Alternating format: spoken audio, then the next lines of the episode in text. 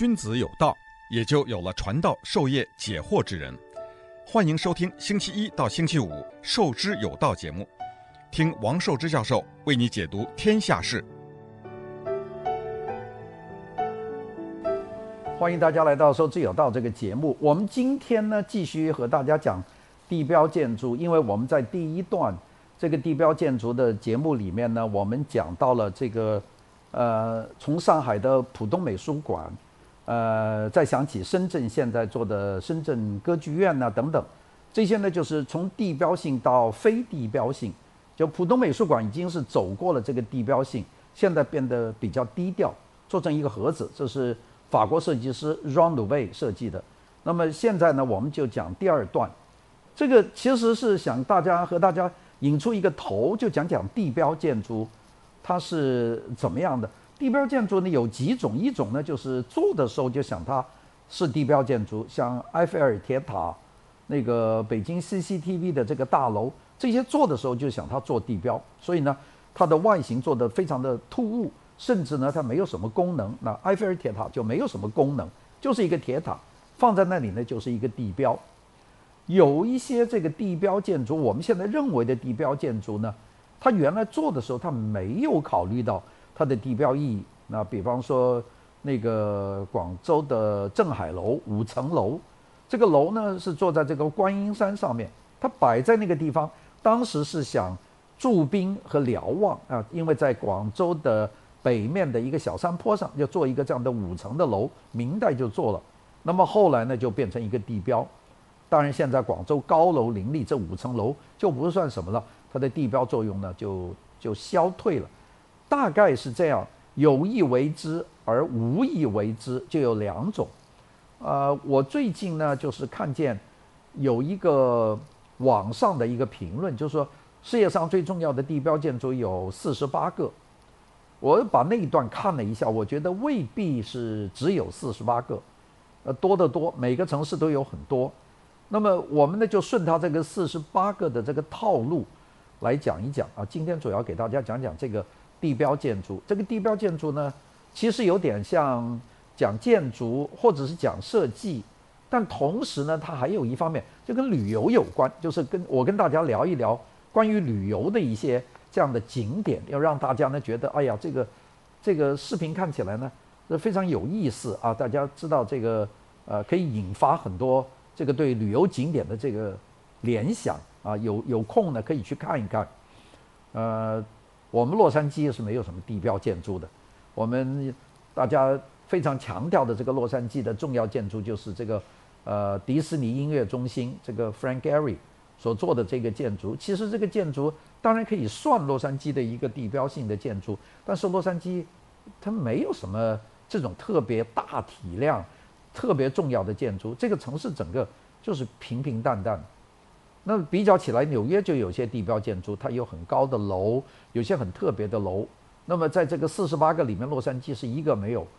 呃，旧金山就是一个金门大桥，建筑上面也没有。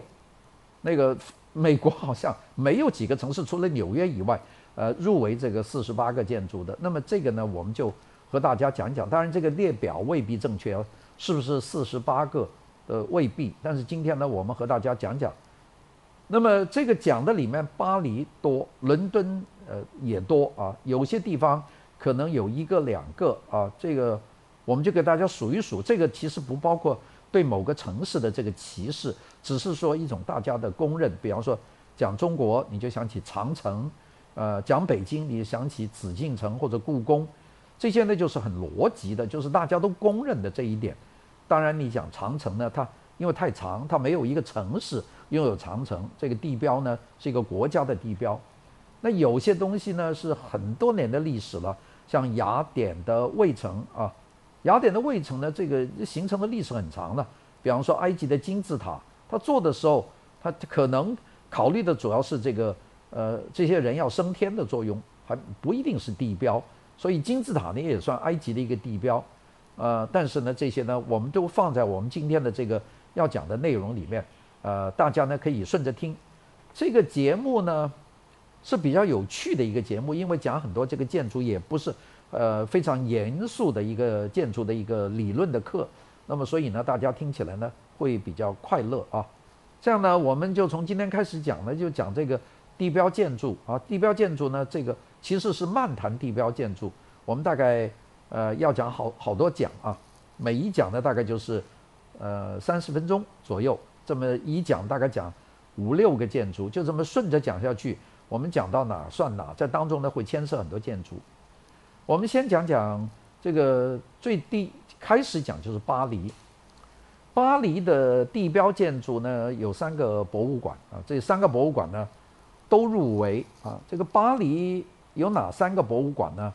呃，我们知道巴黎的第一个博物馆，每个人都要去的就是罗浮宫。那罗浮宫没有人不去的。你到巴黎不去罗浮宫，你去哪儿呢？就像到北京你不去故宫，你来北京干嘛呢？你到了天安门，你走进去就是就是故宫博物院了啊。你从北面的景山。你走进去就是故宫博物院的大门，从南从从北都可以进去，并且你从东华门呐、西华门呐、你都可以走到筒子河，走到午门，你买票就可以进去，这个是一定去的。那么到巴黎，你到塞纳河边，那一眼放过去，你当然看见埃菲尔铁塔，那是一个地标建筑；看见这个巴黎圣母院，也是一个地标建筑。但是你走到了这个罗浮宫，你没有道理不进去啊，这个里面。现在光陈列出来的作品就有三万多件，你走进去，你从古埃及、两河流域、古希腊、古罗马，你一直可以看到这个法国大革命这些作品里面都都在里面，所以没有道理不去的。这个我们说，博物馆很容易成为这个地标，当然博物馆要成为地标，最重要是里面的藏品。呃，在中国最重要的地标就是这个故宫。故宫那个藏品，就在中国的艺术品里面是没有一个博物馆在世界上能够和故宫相提并论的。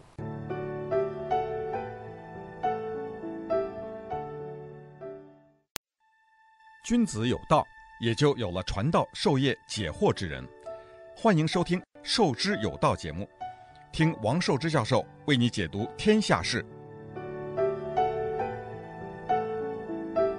那么，如果讲西方的收藏呢，罗浮宫呢恐怕是最好的一个。我们知道，我们讲四大这个西方的博物馆嘛，一个是这个罗浮宫啊，这个收收藏呢一百多万件，展出三万五千多件，这个就非常丰富了。还有一个就是伦敦的大英博物馆啊，英文叫做 British Museum，它也是藏品非常丰富，展出三四万件，那个也够你看一整天的。第三个就是。纽约的这个大都会博物馆 （Metropolitan），那个建筑呃不重要啊，它新古典主义的。呃，英国博物馆大英博物馆呢，它的建筑呢是比较严谨的，这个呃古罗马的这个形式是比较经典的。那个呃罗浮宫呢，它它连一个这个正面的形式都没有，因为它这个罗浮宫的形成是几百年之中。法国的历代的皇帝的一个集合，它不是一个风格，它是好几种风格。那么到了一九八九年，由这个华裔的建筑家这个贝聿铭再把它整合，把它做成一个这样的呃这样的博物馆，做了那个玻璃金字塔作为它的主入口，在地下呢就把它贯通。所以罗浮宫呢就是其中的一个地标性的建筑。这个呢就不是他有意为之。他原来做皇皇帝住在里面，先做一个，第二个又做一个，做了很多很多年，然后到法国大革命把皇帝呢都推翻了，把皇帝也杀了头了。那么最后呢，革命委员会决定把这个改成一个博物馆，所以罗浮宫一七九三年就开放，就作为博物馆，这是世界上最早对公众这个开放的一个博物馆。那么从那个时候一直到一九八三，呃，一九九。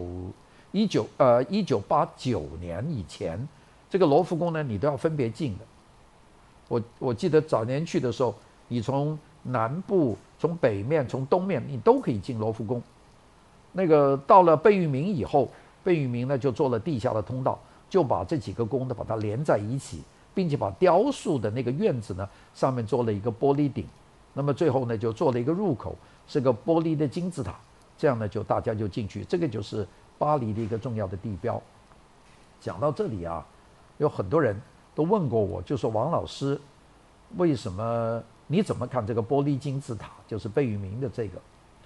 我呢就回答的时候呢，我就做一个减法，我说啊，这个罗浮宫啊，这个几面是几个不同时代的啊，就从这个呃十五世纪、十四世纪就是皇宫，然后到十十八世纪都还是皇宫。那么这个皇宫呢，它的风格它不太一样，都是一个长长的一个盒子，两三层楼很高，里面有很多的厅。那你要现在把它连起来，你做一个主入口，你用一个什么风格做入口？那我做这个倒推法。那有一个回答就是说，你仿某一个古典的形象。那你说罗浮宫，它这几个宫，它属于不同的时期，你说用哪个风格呢？你用文艺复兴风格，还是用这个新古典风格？你用哪一个，你都会排斥另外一个。所以呢，这第一个就是用任何古典风格做这个入口不合适。倒了，那没有这个方式，那你用什么呢？用几何形状来做，那几何形状，你说有几个形状呢？做圆形，这个很突兀，圆形跟这建筑都没有关系。用一个方形做成一个玻璃盒子，这个占的体量很大。那么你还有什么形状呢？我们说圆不用，方不用，那剩下的就是三角，大概就这样。三角呢，又是古代的古。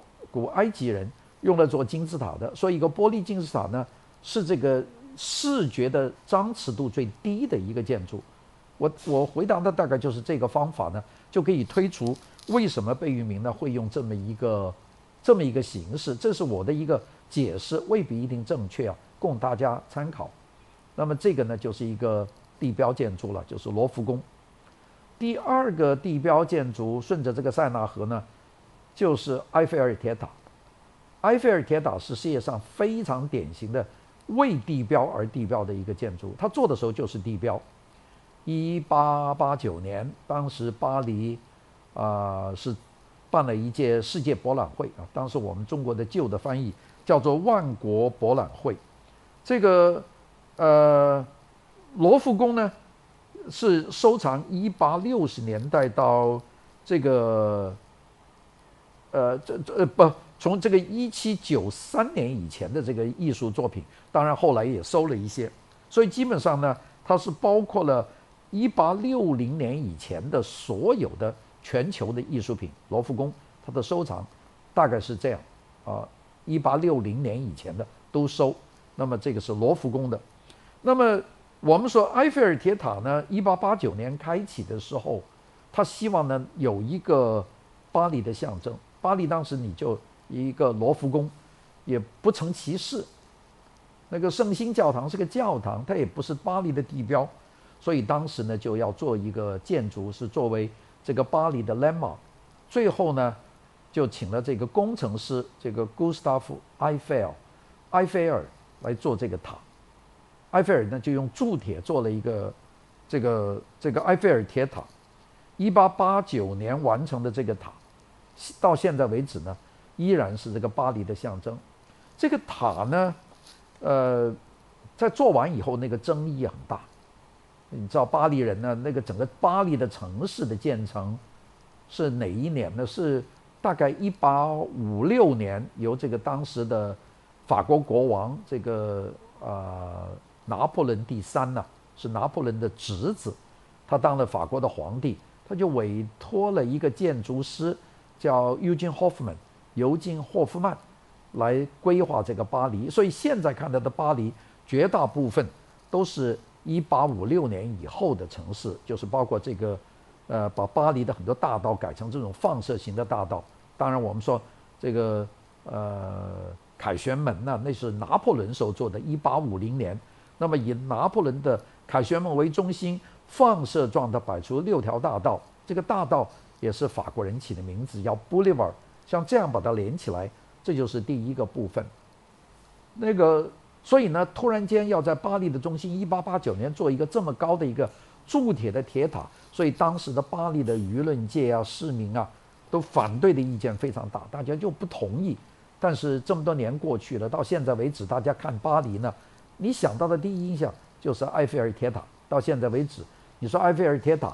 这不但是巴黎有，并且有很多地方都做了这个仿造的。比方说，在澳门就有一个缩小版的埃菲尔铁塔，很多了，呃，大家都做，因为觉得只有这个才是巴黎的形象，这就是有意为之的地标建筑，埃菲尔铁塔，Gustave Eiffel，一八八九年做的。我们再讲下一个地标，也是在这个左岸，就是塞纳河的对面，这个呢叫做 Musée d'Orsay，奥赛博物馆。奥赛博物馆叫 OCE 啊，前面加个 D 啊，就是 D 就等于英文的这个 of 啊，所以呢它叫做 Musée d'Orsay 啊，奥赛博物馆。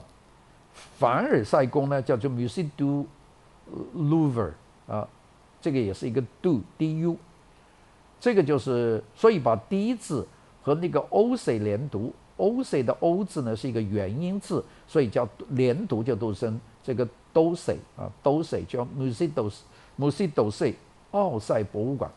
这个博物馆呢，倒真不是有意为之，他做的时候根本没有想地标的意义。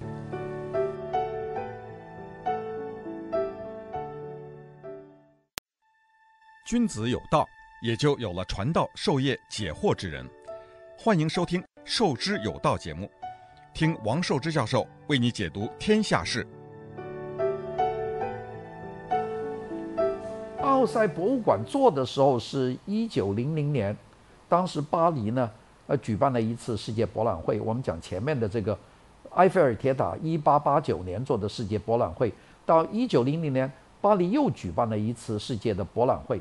但是什么巴黎啊，把这些博览会都拿到手上去呢？它主要的原因是因为当时呢，这个主要的博览会都在西方啊。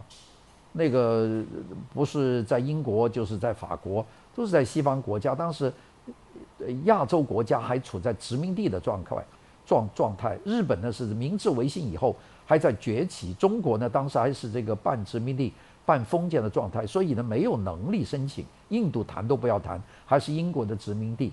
那么所以在那个情况之下，博物大的万国博览会呢都在西方举行。巴黎呢当时力量非常的强盛。那么，所以呢，就举办了这个一九九零年的这个博览会。大家知道，这个巴黎啊，三个火车站都不在不通到城区，一个叫做北站，一个叫东站，啊，还有一个更远一点，在那个它的东南角。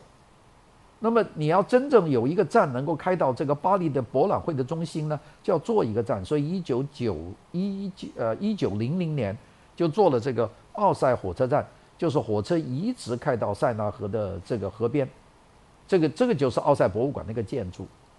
那当然很方便了，但是从一九零零年到一九三八年，这个火车来来回回啊，经经过这个巴黎的市中心，但是呢，造成城市的。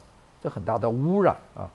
我们知道，原来大家记得香港的火车站是一直到尖沙咀，就是现在那个呃香港那个新渡码头的旁边那个大钟楼，所以原来香港的这个火车站的终点，那早就搬出去了。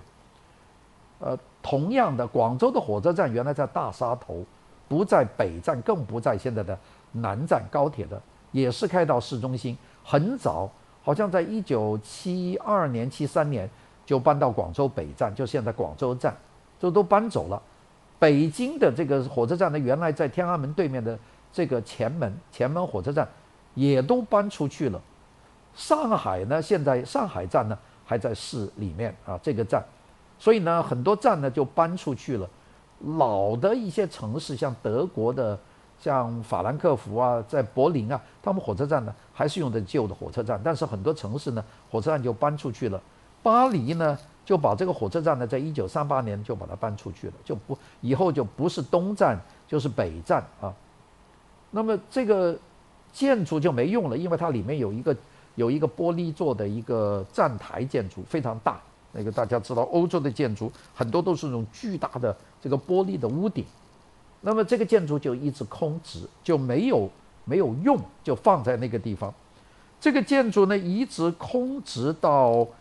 呃，非常非常晚的年代，到了一九，我想是一九八九年，是一九九几年，这个奥赛博物馆呢，一九八六年，一九八六年呢，当时的这个总统密特朗啊，就有意在法国做几个地标建筑啊。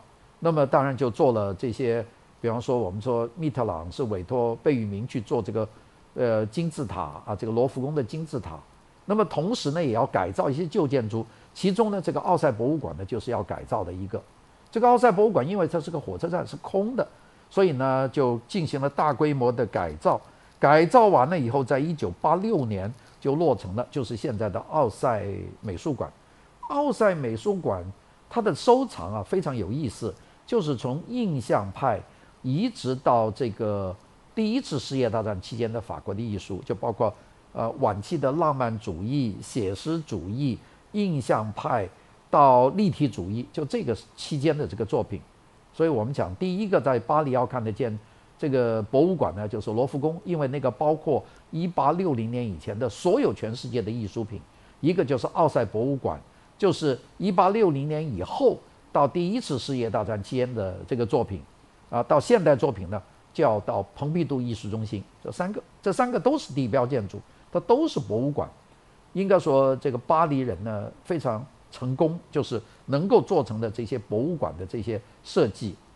奥赛博物馆呢那个建筑非常可爱，因为火车站大大的一个厅，它把里面隔成很多间，并且呢采光很好，旁边还有一个月台，那个月台也改成两个长筒形的这个建筑放在里面。呃，保留了很多旧的建筑那种钢铁的铆钉的构造，这个是我见过的博物馆里面我最喜欢的一个啊。当然，它的形状呢是新古典主义，一九零零年嘛，新古典主义已经到了末期了。那个时候，Art Deco 就是装饰主义运动呢已经兴起。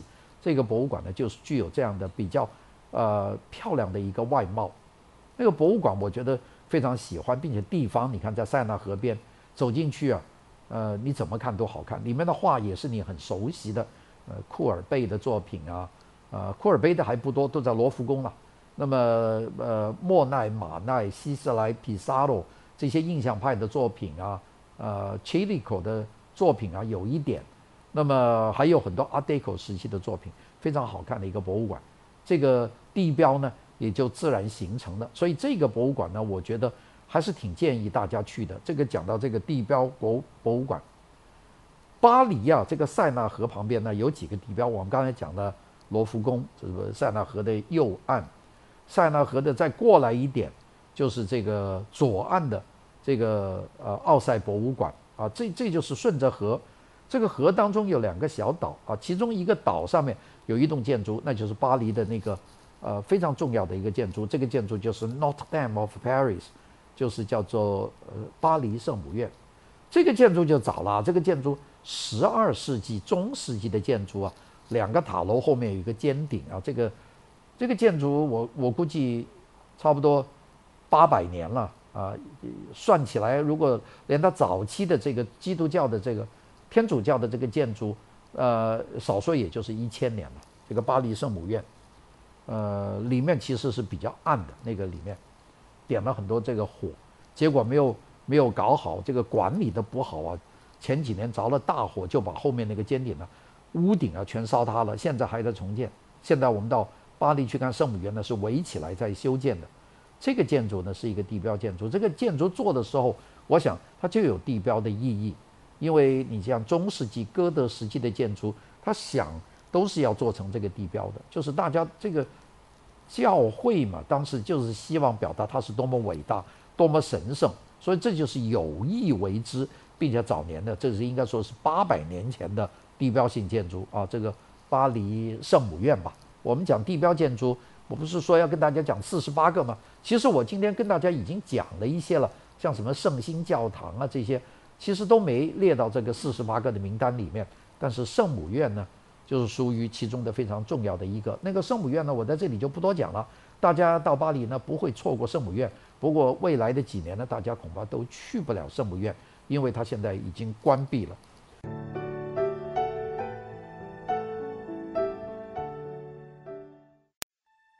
君子有道，也就有了传道授业解惑之人。欢迎收听《授之有道》节目，听王寿之教授为你解读天下事。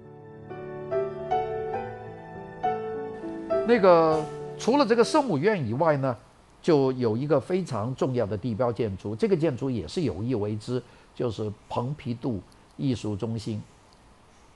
法国的总统 George Pompidou，他在密特朗以前呢，这个法国每个总统都想做一些地标的东西啊。当然，现在的总统说马克龙那些大概就没有什么机会给他做地标建筑了。乔治·蓬皮杜呢，当时是想在巴黎做一个很大的现代艺术博物馆，因为卢浮宫是不能放现代艺术，它本身不属于那个类型。奥赛博物馆呢，当时蓬皮杜说还没有修修缮。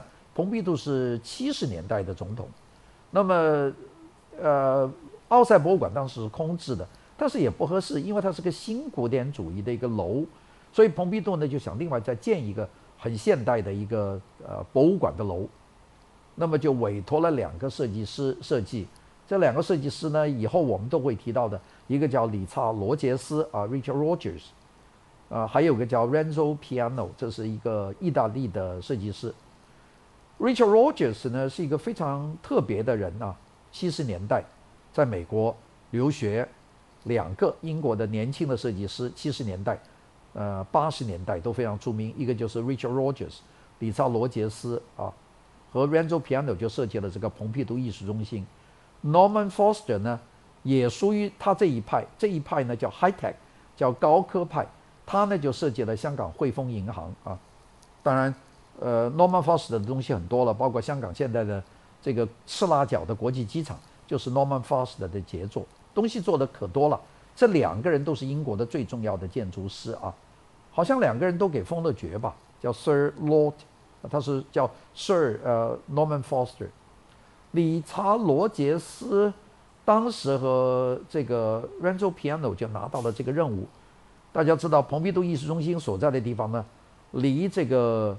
呃，罗浮宫隔得不远，从罗浮宫走路就可以走到那个中心。那个地方有一块地，那个地方据说原来的这个贫民区，很近啊。其实离罗浮宫很近，就是住平民的，就破破烂烂的房子。所以到了这个法国总统蓬皮杜的手上呢，他就希望把这个地方改造成一个艺术博物馆，就把那些地方的地啊由政府征收了，就委托了这两个设计师呢设计一个建筑。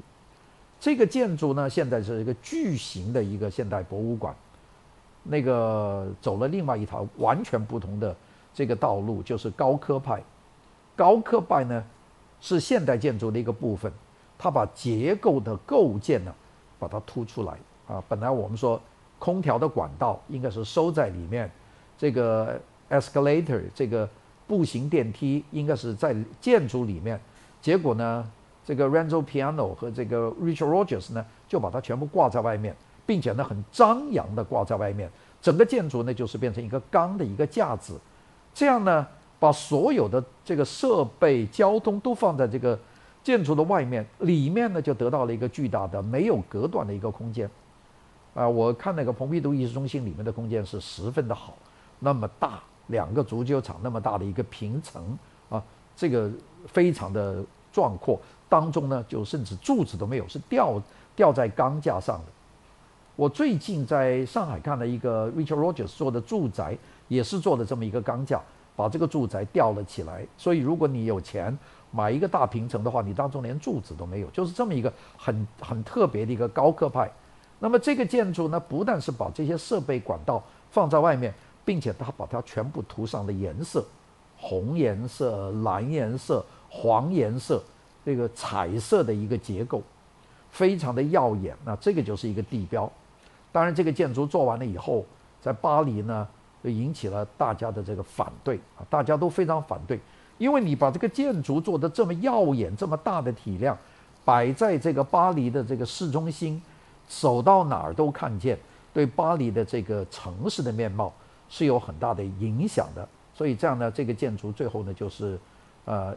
当然做了这一栋，大家也觉得很好，但是以后呢就没有再呃开新的。我讲到这里呢，我突然间想起啊，上海有两个博物馆都和这些博物馆建立了关系。那其中有一个就是上海的这个叫做西岸美术馆，也是一个非常现代的一个博物馆，外面很低调，一个方盒子。它呢就是和蓬皮杜艺术中心建立了五年的。